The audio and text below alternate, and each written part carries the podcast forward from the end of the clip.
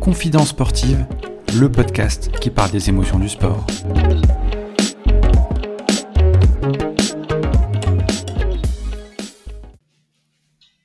Bonjour à tous, bienvenue dans ce nouvel épisode de Confidence sportive. Aujourd'hui, épisode numéro 16. Nous recevons une joueuse de tennis de table professionnelle pendant plus de 15 ans, plusieurs euh, titres de championne de France en simple et en double.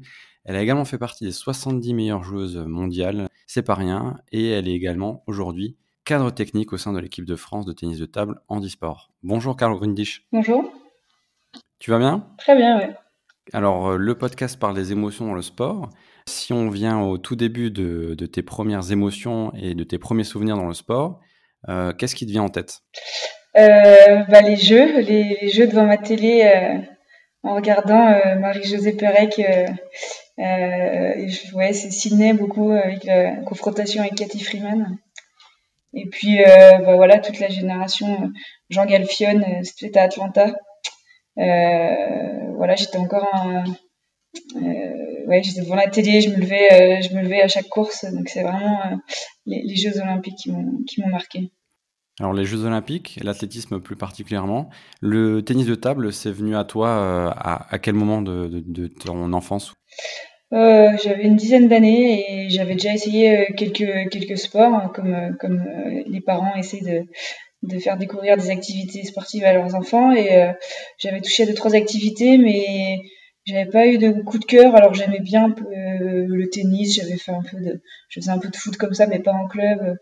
Euh, j'avais fait de la gym et euh, et en fait j'ai débarqué dans une salle de, de tennis de table dans un petit club qui s'appelle Mouchard dans le Jura et et là bah ça a été le coup de cœur en fait, à la fois avec l'activité et puis avec les gens qui étaient dans dans la salle. J'ai été accueillie, ils sont tous arrêtés de jouer, les grands sourires. L'entraîneur m'a tout de suite proposé d'échanger quelques balles. Euh, les, les, filles et les garçons qui étaient dans la salle m'ont un peu pris sous leur aile. Euh, j'étais la, la, petite nouvelle, euh, donc c'était c'était vraiment royal quoi. Puis l'activité en elle-même m'a vraiment plu tout de suite quoi. Alors la discipline du tennis de table, c'est la première fois qu'on en parle dans le podcast. Euh, ça représente quoi après toutes ces années pour toi? Euh, Comment on peut de l'extérieur ressentir les émotions du tennis de table? En fait, on peut pas tricher dans n'importe quel sport, mais dans le tennis de table, c'est quelque chose de c'est le premier endroit où en fait j'ai vécu mes plus gros échecs parce que euh, mes premières grosses déceptions. Et donc au niveau émotionnel euh, voilà on débarque à 10 ans j'avais progressé vite euh, je gagnais mes matchs et puis euh, il suffit de passer de D3 à D2 et puis en fait on se rend compte qu'il y a des gens qui sont meilleurs que soi. Donc ça c'est un beau choc niveau niveau émotionnel. Et donc c'est ça c'est très formateur pour la suite parce que ça nous apprend à, bah, ça nous apprend à, perdre, ça nous apprend à vivre en collectivité, ça nous, apprend à, partager. mon premier entraîneur m'a toujours dit, euh, pour progresser au tennis de table, on a besoin d'un, on a besoin de partenaires et d'adversaires en même temps différents. On peut pas jouer tout seul, tout seul contre le mur et progresser. Euh, on peut pas prendre euh, ses chaussures et aller courir et se battre contre un chrono. Donc euh, cette notion de duel, en fait, c'est un duel, mais pour progresser, il y a aussi la notion de, de travail collectif. Donc, euh, et c'est ça qui est assez riche dans, le ping, c'est que euh, déjà on peut jouer en équipe aussi, euh, on peut jouer en double, et puis on doit s'entraîner euh, en groupe ou en tout cas avec différents partenaires pour pouvoir euh, espérer avancer. Donc ça, pour c'est une école de la vie, on le dit beaucoup dans le sport, mais quand on le vit vraiment au, au, quotidien dès le plus jeune âge, voilà. Après, il y a certaines choses qui sont plus plus faciles à assimiler. Et à quel moment tu t'es dit, euh, je veux basculer euh, dans le côté professionnel, je veux vraiment euh, percer dans, dans le tennis de table? En fait, ça se fait naturellement, on se le dit pas vraiment. Je pense que je, je suis loin d'être la seule à être dans ce cas-là, mais en fait, on s'investit. Moi, je pense que de la question au départ sur les premières émotions, et je pense que c'est ça qui m'a. J'avais les jeux en tête tout le temps, ces émotions justement qu'on pouvait, euh, qui, traversaient l'écran en fait sur cette universalité, sur ce, le.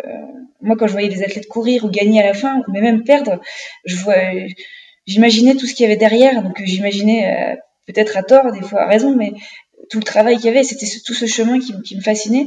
Et donc, euh, je pense que inconsciemment, euh, je voulais vivre ça, moi. Et, euh, et sans jamais vraiment me dire, mettre des mots sur oui, je veux participer aux Jeux Olympiques. Et en fait, ça arrivait très tardivement que je me suis dit, ah ouais, en fait, peut-être que je peux jouer le coup. alors que bon, dans le tennis de table, c'est quand même compliqué. Il y a une grosse concurrence asiatique. il y a la concurrence interne aussi en France. Donc, euh, faut jongler sur ces deux éléments-là. Mais c'est arrivé quand on commence à porter le maillot de l'équipe de France et qu'on est sélectionné en jeune, ça prend tout de suite une, une ampleur différente. Et puis le, premier titre de championne de France, il, il, fait basculer quand même dans une autre dimension. Enfin, je l'ai vraiment ressenti comme ça. Déjà moi, par rapport à la confiance de pouvoir euh, voilà entrer dans un pouvoir gagner des titres et puis aussi parce que ben, ça ouvre des portes sur des sélections euh, et des compétitions internationales donc on commence à participer à des championnats d'Europe championnats du monde euh, voilà et le, le monde professionnel s'est un peu développé euh, autour de mes 18 ans, on a commencé à être euh, payé par nos clubs. Donc c'est ouais, je dirais euh, les premières sélections en équipe de France qui font qui font réfléchir en équipe de France jeune. Et tu as remporté différents titres de championne de France. Euh, le premier en 2005 si je me trompe pas. Mm. Et le dernier en 2020. Si tu devais choisir entre les deux, lequel t'a procuré le plus d'émotions? Ouais, il y a pas de il n'y a pas de comparaison possible. En termes d'émotion, euh, 15 ans, euh, imaginez tout ce qui se passe entre temps. J'avais, euh, tout juste 18 ans, je venais de rentrer dans l'école, euh, dans, dans le monde senior. J'ai gagné mon premier titre, c'était une surprise totale. là, 15 ans plus tard, je le gagne avec, bah, je suis maman, j'ai toute une histoire par rapport à, à ça. Donc, c'est des émotions qui sont, en termes d'intensité, c'est pas comparable. Enfin, disons que c'est comparable, c'est la nature qui est différente. Et euh, donc c'est tout aussi intense. Il y a le simple, il y a le double aussi et par équipe, comme tu, tu l'as dit tout à l'heure. Euh, c'est souvent particulier. Comment on a cette euh, approche de ces matchs qui est complètement différent en fait, et notamment dans, bah, dans la partie mentale, dans la partie émotionnelle, d'avoir peut-être deux personnalités différentes, deux jeux différents. Comment ça, comment ça se passe? Non, justement, j'essayais de rester moi-même, que ce soit en simple ou par équipe, parce que euh, après chacun a plus ou moins d'affinité et trouve ça plus simple de jouer en simple en équipe, enfin plus facile. Euh, moi, j'ai toujours adoré le par équipe, c'est vraiment quelque chose parce que ça rejoint un peu les, les jeux et cette notion de partage et de de, communion. Et, donc on a gagné un titre avec Metz en 2018, la Coupe d'Europe des clubs. Et, euh, et ça, c'est des, moments incroyables à vivre parce que, parce que le bonheur, il est partagé. Et en fait, euh, je dirais que c'est euh, quand on gagne de manière individuelle, en tout cas ensemble, c'est une forme de, fierté personnelle parce qu'on se dit oui, on est capable de le faire et on est seul dans ce on est seul. Oui, c'est nous qui tenons la raquette. Enfin, c'est moi qui tiens la raquette. Donc, euh, les autres euh, m'ont forcément aidé. Euh, mais on prend la, cette responsabilité-là. Que par équipe, on a une responsabilité, mais il n'y a pas que nous. Et c'est ça que je trouve génial, c'est que même si moi je passais au travers de certaines rencontres, bah, les filles, s'il y avait une équipe soudée et, avec lesquelles, avec laquelle on, partageait des, bah, justement des émotions fortes et puis des objectifs forts, bah, elles étaient capables de rattraper le coup. Et, et ça, c'est hyper riche et c'est complètement différent de, de, de ce qu'on peut vivre ensemble. Euh, mais l'important, c'est quand même d'être soi-même euh, et de jouer, euh, de jouer son jeu parce que c'est là où on est les, on est la meilleure, quoi. Alors, il y a le partage, comme tu l'as souligné, là, il y a la relation aussi entraîneur-entraîné, qui est importante comme dans les autres disciplines sportives. Est-ce que tu as une rencontre qui t'a le plus marqué qu'une autre par rapport justement à ça? Euh, Il y a eu beaucoup de, il y en a beaucoup, oui, de moments clés euh, où euh, l'entraîneur il a pu faire basculer, euh, en tout cas, il a contribué à faire basculer la rencontre. Je, me souviens, mais c'est peut-être parce que j'étais plus jeune, mais mon premier entraîneur qui m'a suivi quand même de mes débuts jusqu'à mon premier titre de championne de France, il y avait, je, je, venais de perdre mon grand-père à des championnats de France, c'était en 2007, je crois. Je venais de perdre mon grand-père trois semaines avant, et puis je me retrouvais vraiment en difficulté en ça devait être en huitième de finale contre une, une joueuse, j'étais menée 3-1, 3-0, quelque chose comme ça. Et puis, je sais, je sais plus s'il y avait déjà le temps mort à ce moment-là, je pense que oui. Ou alors, euh, peut-être à un moment, à la fin d'un set, et il me dit, euh, non mais là, de toute façon, Carole, tu vas perdre, donc, euh, donc en fait, je te propose d'essayer ça, ça, ça. Et bah, je sais pas, ça, ça fait vraiment basculer quelque chose dans ma tête, et je m'en suis sortie ce match. Et, et après, j'avais l'impression d'avoir il pouvait plus rien m'arriver quoi. J'avais mon ange gardien, je m'étais sortie de, de cette situation. Donc oui, et puis il y a aussi des situations inverses où ça a basculé plutôt dans le sens négatif, hein, mais comme je disais tout à l'heure, c'est quand même moi qui ai la responsabilité du truc. En tout cas, c'est l'athlète qui a la responsabilité. Donc, euh, c'est à nous de choisir l'information euh, qui fera basculer la rencontre ou pas. Alors, c'est super intéressant ce que tu dis. Et puis, euh, au tout début, tu as parlé des jeux qui t'ont marqué dans ton enfance. C'était aussi le Graal de pouvoir participer à des Jeux Olympiques. Tu t'étais qualifié pour Rio. Malheureusement, il s'est passé ce qui s'est passé avec un accident. tu vas pouvoir nous en dire un peu plus sur ce qui s'est vraiment passé as ressenti quoi déjà de te qualifier pour les Jeux et après d'avoir euh, cette euh, non-possibilité d'y aller au final? Euh, en fait, vraiment me qualifier au jeu, je crois que j'avais vraiment besoin de confiance. Je manquais de confiance en moi pour plein de raisons. On a tous notre histoire personnelle qui fait que finalement, ouais, j'avais malgré les titres de championne de France, euh, moi, mon Graal, c'était participer aux Jeux Olympiques. Et donc, j'en faisais, euh, je mettais derrière cette compétition et ces qualifications euh, euh bah, tout, tout ce que j'avais. Et émotionnellement, j'étais tellement impliquée que je pense que je me suis plantée deux, trois fois parce que je les ai pas abordés de la bonne manière. Et donc là, quand je l'ai eu, cette qualif, ben ouais, tout est retombé d'une certaine manière. En tout cas, j'avais mis ma, j'avais mis ma croix dans la case et j'avais atteint mon Graal. Donc là, évidemment, hein, quand je me suis, je, me suis cassé le coude euh, en rentrant en vélo de l'entraînement en bois de Vincennes à l'INSEP trois jours avant de partir. Mais j'avais atteint, obtenu cette légitimité dont j'avais besoin.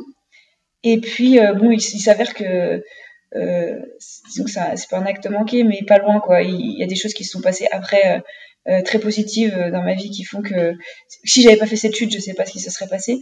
Et puis euh, c'était dans une période assez conflictuelle avec le l'entraîneur de l'époque. Voilà, c'est c'est pas anodin que je sois tombée et je sais pas anodin que que ça se soit passé comme ça, même si ça a été très très dur pendant 15 jours là. Puis en plus la période des jeux a été très très l'effervescence fait qu'on parle que de ça, donc c'était c'était compliqué, mais en même temps j'ai pu y aller en tant que spectatrice. Euh, j'ai eu un quantité de témoignages euh, de la part du monde sportif et plongiste euh, dont j'avais pas imaginé et ça m'a fait beaucoup beaucoup de bien en fait euh, c'est pour ça qu'après je, je, pense que je suis revenue aussi après mon voyage et ma pause d'un an là et je suis revenue encore plus sereine et, j'ai pris encore plus de plaisir à jouer parce que j'étais voilà j'avais atteint une forme de légitimité que je après laquelle je courais depuis quelques années. Alors, tu m'as fait une passe décisive pour ma prochaine question. C'était par rapport au, Tour du Monde. Tu as fait un break en 2017. Euh, les sportifs voyagent beaucoup à travers les compétitions, comme, euh, comme tu l'as vécu. Qu'est-ce que ça t'a procuré justement de, de voyager? Et est-ce que c'était une étape obligatoire pour derrière continuer, te remettre dans le sport? En fait, je, avant de, de, me qualifier ou avant de, de me casser le, bras, je savais que j'avais prévu de partir en voyage. Ça faisait longtemps, longtemps que j'avais envie de ça. Euh, mais partir en voyage, alors oui, on a beaucoup voyagé, beaucoup voyagé avec le ping, mais c'est pas du tout la réalité de la vie et du monde. Euh, et je le savais, on arrivait, on était, on avait des, voilà, les accréditations, on allait à la salle avec un bus euh, qui était prévu euh, pour ça. Là, c'était pas pas du tout la même chose et je, m'étais préparée, mais je me suis rendu compte à quel point, euh, voilà, faut être humble par rapport au monde et à, la vie, parce que euh, tu, vois, tu départs dans un aéroport, bah oui, tu fais la queue comme tout le monde, oui, tu dois payer tant euh, ton visa pour, pour faire ça, pour pouvoir rentrer dans le pays, voilà, et puis t'es, personne, donc voilà, ça, t'apprend beaucoup de choses aussi sur toi et sur l'humilité. Et, euh, ouais, j'avais envie de voyager aussi parce que euh, j'avais besoin de voir autre chose de ces pays que j'avais, de certains pays que j'avais vus ou dont je rêvais et, euh, et que j'avais pas la chance de pouvoir explorer d'autres, d'autres aspects. Donc c'était un passage incontournable, mais quand je suis partie, j'avais aucune idée de ce que je ferais en revenant. On s'était même laissé l'option de rester vivre dans le pays euh, en question. Enfin, si on si on s'était plus en Nouvelle-Zélande et qu'on avait, je sais pas, une opportunité de boulot, euh, on s'était dit pourquoi pas quoi. Donc euh, vraiment, c'était l'interrogation totale. Et puis, ben, pendant au bout de 3-4 mois de voyage, je me suis rendu compte qu'en fait, ça manquait ce côté euh, travail en équipe, on se voilà, se, lever le matin, avoir des objectifs et voilà, là, j'étais libre. Hein, je me levais le matin, on, allait randonner. Alors, il y avait d'autres difficultés sur le. Voilà, il y a moins de confort. Euh, il y avait euh, la pollution. Il y avait échanger euh, tout le temps et chercher où aller. On allait dormir le, lendemain et ce qu'on allait manger, c'était pas forcément confortable, mais mais ce, avoir des objectifs et puis travailler ensemble, ça me manquait. Et l'adrénaline du sport aussi, du haut niveau? Ou pas forcément? Voilà, l'adrénaline, euh, on, la trouve pas que dans le niveau. C'est ça que j'ai fait une formation de préparation mentale cette année là, donc euh, je m'intéresse beaucoup à, tout ce qui est émotion et puis euh, stress. et non, tout dépend de ce que la personne met derrière son activité. Je veux dire, ceux qui vont faire qui regardent les matchs de foot euh, en tant que spectateur, je pense qu'en termes d'émotion, ils peuvent vivre des choses aussi fortes que, que moi quand j'ai été championne de France ou euh, quand moi je suis spectatrice d'autre chose. Donc euh, c'est ça qui, c'est pour ça aussi, je pense qu'on aime tous le sport, c'est que c'est, ça procure des émotions, quel que soit son niveau, quel que soit son âge et son, son statut, qu'on soit acteur ou spectateur. Et euh, ouais, ce qui me manquait, c'était la, plus le, ouais, la compète, mais et la préparation qui va avec voilà, euh, avoir un projet, euh, parce qu'arriver à une compète et savoir que je peux pas gagner, ça me, c'est, ça m'intéresse pas. Par contre, arriver à une compète, l'avoir préparé en amont et, euh, et me dire ok, on y va pour gagner ou on y va pour un, faire médaille, euh, et encore plus quand c'est en équipe, c'est ce qu'il y y a de plus beau, quoi. Et à ton retour, du coup, tu reprends le, le ping-pong, le tennis de table, et tu fais championne de France en 2020. Euh, comment ça se passe euh, Est-ce que petit à petit, tu, tu reprends goût au ping-pong et puis tu te dis, bon, je vais aller rechercher des titres? Ou c'était d'abord la notion de plaisir avant tout et on verra ce qui se passera? Non, en fait, c'était le challenge. Le challenge de me dire, bon, j'ai arrêté un an, je me suis cassé le coude. Euh, et puis la sensation d'inachevé aussi, je crois que j'avais, j'avais pas, j'avais pas tout coché, en fait, les cases dans, dans le ping. Et donc euh, j'ai repris euh, la saison 2017-2018 en septembre avec euh, ben, pareil plein de points d'interrogation sur ce que ça allait donner. Déjà retrouver un niveau pour jouer en pro et puis après voir si je retrouve un niveau correct. pourquoi pas j'ai le titre avec le, le, club de Metz et puis pourquoi pas jouer le titre de championne d'Europe par équipe. Ça s'est fait un peu naturellement avec les circonstances et donc non non le il y a eu vraiment la 2018 avec ce titre de championne d'Europe par équipe avec Metz qui a été euh, euh, qui, est devenu un objectif durant la saison et qui a été vraiment couperé. Là, je me suis dit ouais, je suis vraiment. C'était le plaisir avant tout.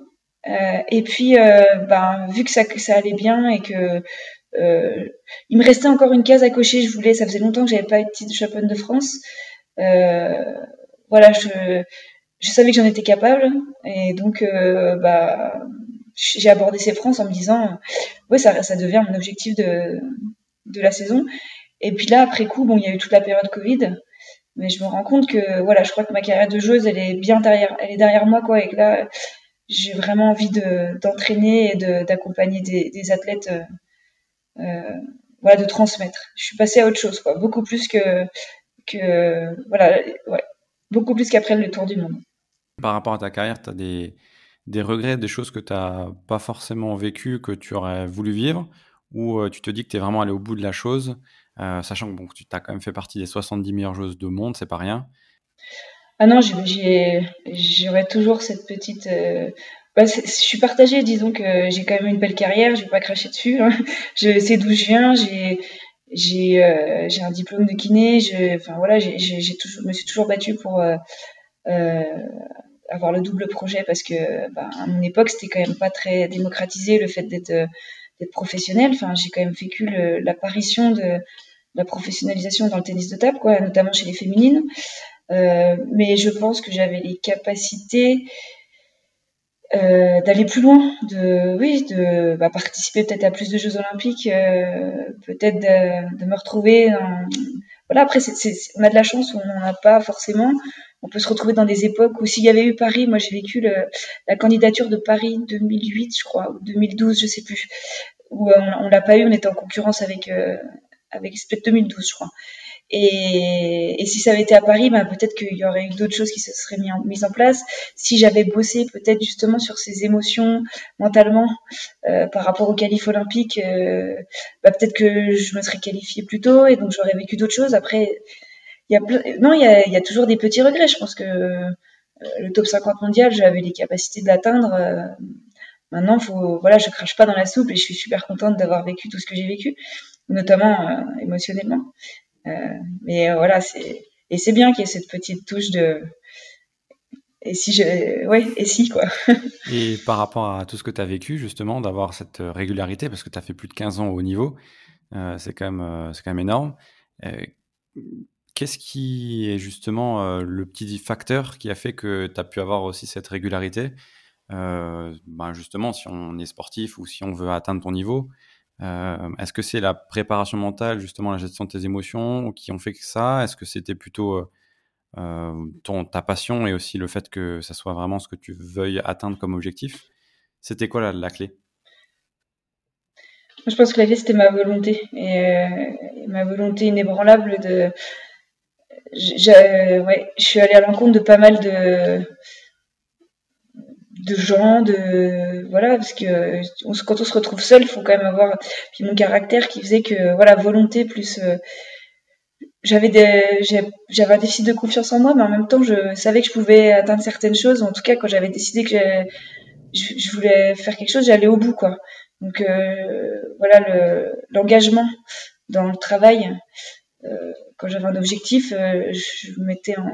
Alors, je me suis plantée parfois dans des préparations où j'ai fait confiance aux mauvaises personnes, où je me suis pas, j'ai pas assez bossé certains trucs, mais en tout cas, euh, j'allais vraiment au bout du truc et et ben finalement, on se rend compte que c'est rare d'être euh, de tenir dans le temps comme ça. Parce que ça se joue pas à grand chose sur un coup, sur un effet, sur un rebond, sur. Des fois, il y a des matchs, ça, ça se tient à rien. Quand je vois des matchs ou quand je vois justement des, des amis qui, qui, jouent au haut niveau, c'est c'est toujours à la limite, quoi. Bah, comme, tous les sports, j'ai envie de dire, et comme tous les. Alors, c'est sûr que le ping-pong, ça va très vite et la notion d'effet est hyper importante. Donc, euh, on a l'impression que c'est des petits détails qui font la différence, mais c'est aussi ça, notre métier, entre guillemets, en tout cas le haut niveau, c'est d'être capable de, de, jouer sur ces détails-là, quoi. Et, donc, euh, non, ça se joue à des détails, mais c'est des détails sur du plus long terme, c'est des détails de choix sur de, comment travailler ou avec qui. Euh, voilà, pour, pour être champion de France, il faut quand même gagner. Euh, c'est pas juste un match sur un point, quoi. Faut gagner plusieurs matchs. Donc, c'est vraiment un travail d'ensemble et c'est tout. comme je disais au début, c'est tout le chemin qui, qui, qui, est important et pas uniquement petit, le petit coup droit qui va faire la diff ou le petit service là. C'est un ensemble de choses. Et si tu devais garder qu'un seul souvenir justement de toute cette carrière, une image qui te reviendra en tête euh, directement, ça serait quoi? Ça dépend de la discussion que j'ai avant. Euh, j'ai des mauvais souvenirs comme des bons souvenirs, mais souvent c'est les là c'est les, titres les plus récents. Donc euh, cette image où je lève les bras après les à mon dernier titre de championne de France. Et en plus, il y a des maintenant avec les réseaux sociaux ou la communication, on, se revoit plus plus souvent, plus facilement euh, en photo, quoi. Donc, euh, euh, et puis moi, quand je me rappelle de ce moment, voilà, je, vois à la fois l'image et je me rappelle les sensations que j'ai vécues. Donc, ce serait ouais cette cette finale gagnée là en 2020. Beau souvenir. Aujourd'hui, tu es cadre technique en équipe de France de tennis de table en e-sport.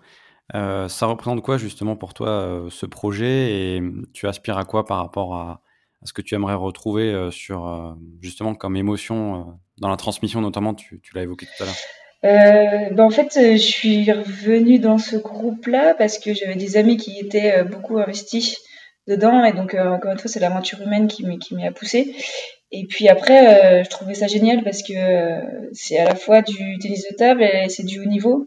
C'est des, des athlètes qui vont qui vont chercher des des, médailles des médailles paralympiques quoi. Donc c'est encore autre chose que d'aller juste se qualifier. Mais c'est assez marrant parce que le sujet du, enfin marrant, le sujet du podcast c'est les émotions et là je, je, me rends compte, je suis en train de vivre, je suis en stage avec eux là cette semaine, en stage de préparation pour les Jeux. Donc euh, moi je sais depuis janvier qu'on est, trois dans l'encadrement qui, on sait qu'on n'ira pas aux Jeux.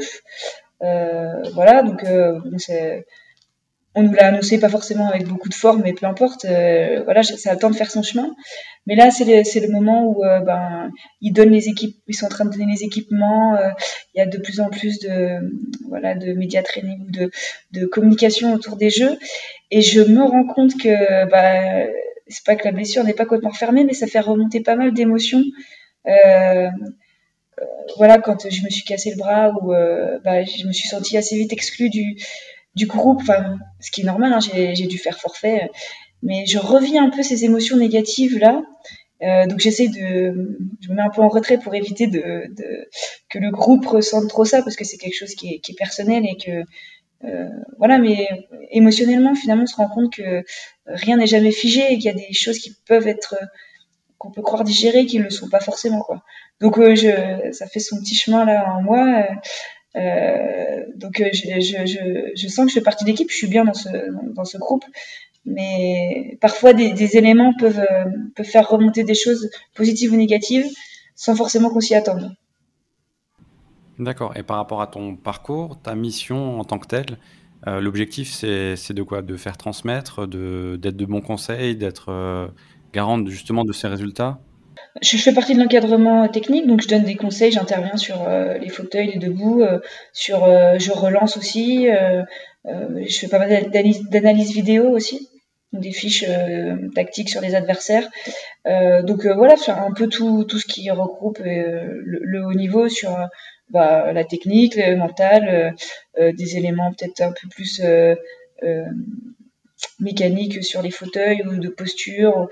voilà, j'exploite tout ce que j'ai appris jusqu'à maintenant et en échangeant avec les joueurs, voilà, on essaie de les, de les rendre encore meilleurs.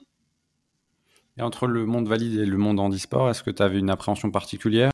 Non, pas du tout, parce que déjà j'ai une formation de kiné, donc euh, le rapport au handicap, euh, j'ai côtoyé beaucoup de personnes dans ces situations-là euh, dans le cadre de stages, donc voilà. Ensuite, les gens de l'encadrement, on se connaît tous.